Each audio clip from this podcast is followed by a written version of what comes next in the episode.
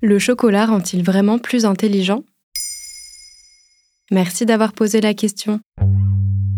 En 2014, selon une étude réalisée pour le magazine LSA, le chocolat était l'aliment préféré des Français. Nous sommes près de 98% à en consommer, 80% chaque semaine et 30% tous les jours. En 2021, 30 000 tonnes de chocolat ont été vendues rien que sur la période de Noël. Si le chocolat nous plaît autant, c'est parce qu'il serait bon pour la santé et un peu addictif. Selon une étude américaine publiée dans le journal spécialisé Nature, manger du chocolat serait même bénéfique pour le cerveau et rendrait plus intelligent.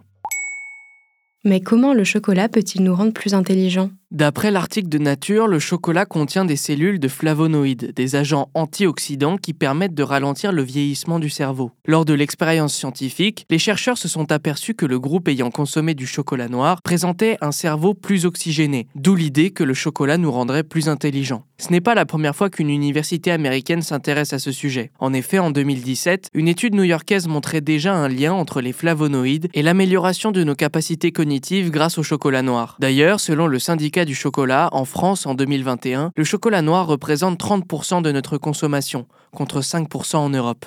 Et le chocolat présente-t-il d'autres bienfaits? Selon la revue Nature, les propriétés antioxydantes présentes dans les flavonoïdes agissent positivement sur la circulation du sang et préviennent des maladies cardiovasculaires. De la même manière, cette molécule faisant partie du chocolat aiderait à réduire les risques de diabète ainsi que de la prise de poids à défaut d'en faire perdre. De plus, selon la nutritionniste Laetitia Suissa au micro d'Europe 1, le chocolat noir présenterait des bénéfices inattendus comparés aux autres types de chocolat. Il est plus assiétant, il est moins sucré et sa teneur en magnésium permet de réduire la fatigue et aider à la concentration. De plus, le chocolat en général est vu pour beaucoup comme un antidépresseur facile d'accès. Selon une étude parue dans le journal Depression and Anxiety en 2018, il n'y aurait aucune raison de se priver de chocolat noir car c'est un antidépresseur efficace. Et pour cause, selon cette étude, il diminuerait de 70% les risques de troubles dépressifs, ce qui n'est cependant pas le cas des chocolats blancs et au lait.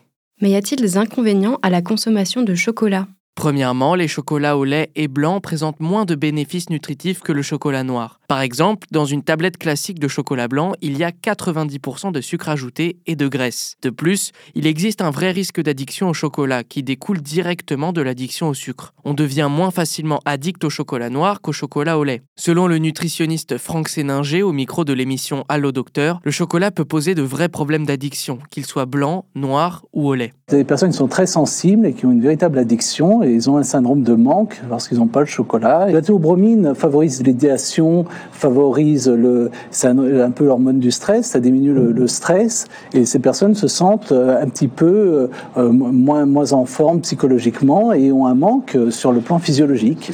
Voilà pourquoi le chocolat nous rendrait plus intelligents. Maintenant, vous savez, un épisode écrit et réalisé par Samuel Limbroso. Ce podcast est disponible sur toutes les plateformes audio. Et si cet épisode vous a plu, n'hésitez pas à laisser des commentaires ou des étoiles sur vos applis de podcast préférés.